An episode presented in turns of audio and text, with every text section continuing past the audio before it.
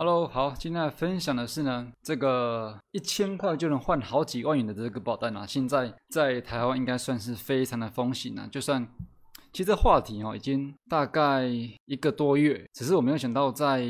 在现在就是七月二十八嘛，没想到在现在啊，还是一样被问的几率很高，所以来分享一下看大家对这个保单的想法。因为我为什么会想想聊这个话题，是因为很多人买了，但是他不知道干嘛的。然后呢，也遇到一些一些业务说，他就是知道为什么客户会要跟他买这个，就是因为便宜嘛，一千块而已嘛。所以很多人买的是不知道为什么要买这个，然后很多人买的是不知道他到底买来内容要干嘛的。然后甚至有人觉得说。说，呃，不用啊，我买来干嘛？还有人说我，喂，我又买了，我买一张就好了。好，他以为是像车险一样。好，那我今天就来讲它里面的一个理赔项目，就让你知道说，这一张，如果说你真的，嗯，不要说到中标了，如果说你真的被隔离的话，它的这个隔离。理赔金有什么用？我就直接破题，直接讲这个，后面再慢慢聊。譬如说像呃像像我我家的防疫保单啊，我们公司的它是一千，其实不到一千块啦，不到一千块。然后他会给你，如果说你受到隔离的话，就是给你多少两万块。然后你会不会觉得说两万块好像不错哦？但是事实上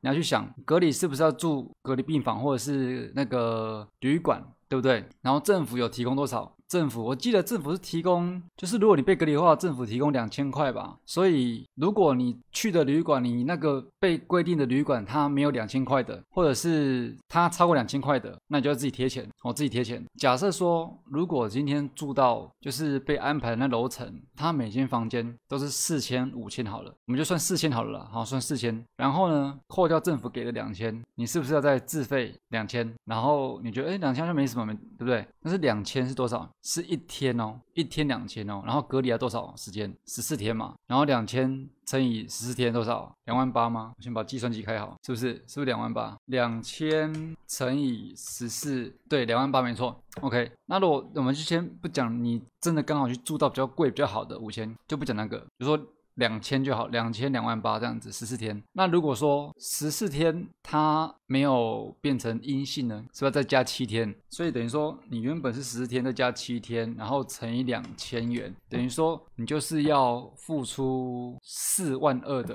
等一下，我对四万二，因为你要自费两千嘛，然后自费两千，你再乘以二十一天嘛，所以这个隔离期间，你不但没上班没收入，你还要从银行里自费四万二出来。所以这个其实先回答一个问题，就是说，防疫保单到底在干嘛？很多人买了不知道干嘛，很多人没买也不知道在干嘛，很多呃，甚至很多业务可能也不知道说这个到底可以什么样实际去帮到人家。我跟你讲，我们我们我们现在在讲防疫保单到底在干嘛这件事情。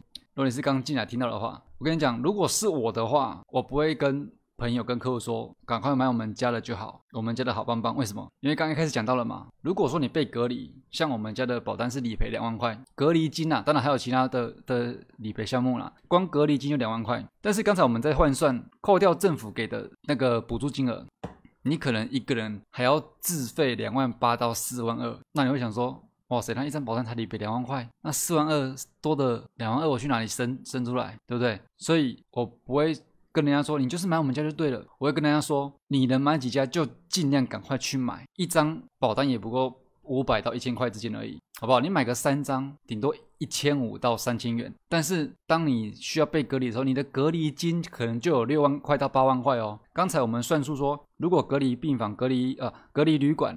那那个隔离旅馆，你要自费的话，扣掉政府给你的，你可能还要支付支付两万八到四万二，就是没有延没有太多延长那个隔离时间的状况下，如果你再继续延长七天的话，七二十四，你又要再加一万四，所以一一次的隔离时间你可能就要自费两万四，刚说两万多？两万八，两万八到四万二。还是甚至到六万这样子，你要从哪里来？OK，我们今天就讲防疫保单的隔离费用，呃，隔离保险金证就好了，就这一个。所以你可就可以理解说，为什么我不会跟客户，呃，跟跟客户朋友，就是说，啊，都买我们家的就好了。为什么？因为我知道真的知道光一张保单是不够了，光一张防疫保单，我如果真的要为了这个朋友好，我就跟他说几家大品牌，你赶快去买，买个两家三家都没关系，因为为什么？因为理赔的时候你才真的够用啊，你真的要用到时候，你花个一两千去换个几万块，在你被隔离的时候，你没没工作没收入，但是你光住宿费你就要平均抓个四二四万二，那从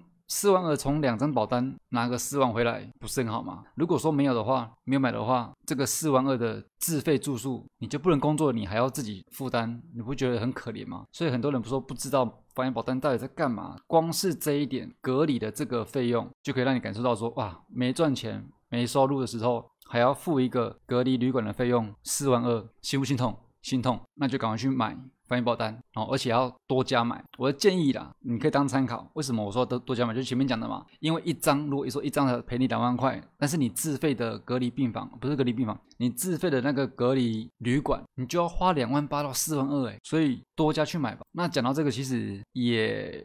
也是要让大家知道说这个意义到底哪边，就是其实这个也也也跟医疗险很像嘛。那如果说如果说你这个不能工作期间哦，因为疫情不能工作期间，你会觉得收入是个问题，然后这个时候生病又是个问题，开销是个问题，那你可能要考虑的。